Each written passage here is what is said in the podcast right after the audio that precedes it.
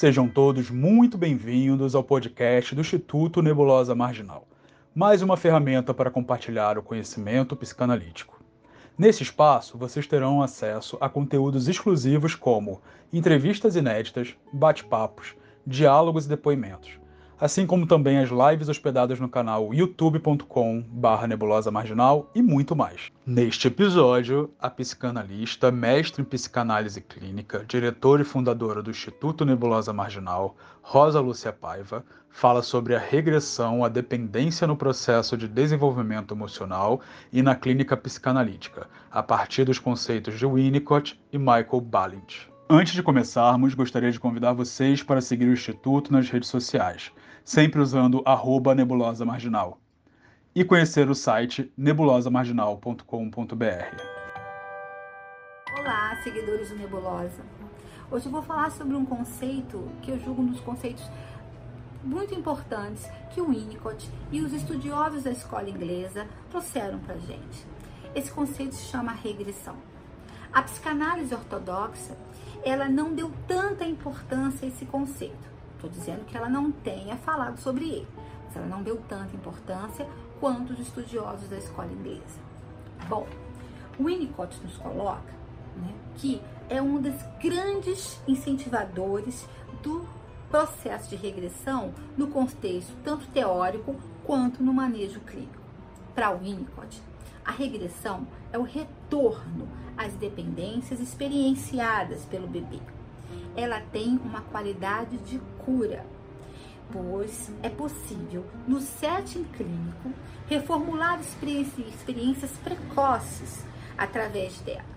O retorno da regressão depende da reconquista da independência, se for bem trabalhado pelo analista, abrindo-se então a possibilidade do self verdadeiro ser o surgir em sua grande dimensionalidade.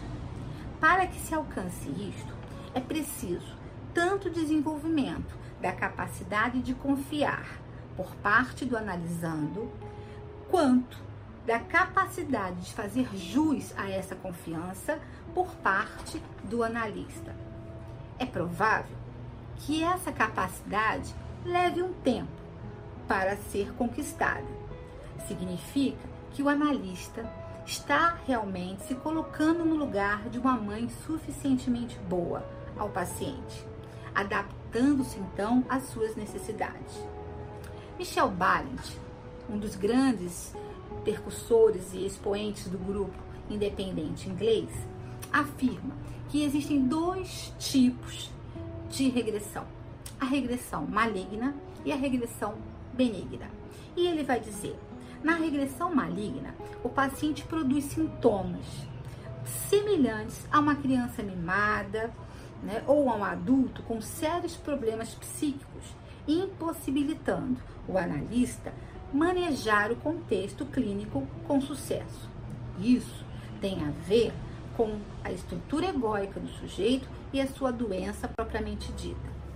Na regressão benigna, Balint diz que é quando o analista leva seu paciente a reviver cisões muito profundas, traumas severos e um retorno às falhas do cuidado ambiental, ou seja, a dependência do ambiente humano, possibilitando-lhe dar novo sentido a essas vivências precoces, a partir do que o autor denomina de New Beginning. Para Winnicott, possibilitar-se dar um novo sentido a traumas vividos muito precocemente é exatamente o que leva o paciente a um novo começo. A equipe do Instituto Nebulosa Marginal agradece pela audiência de todos vocês e até o próximo episódio.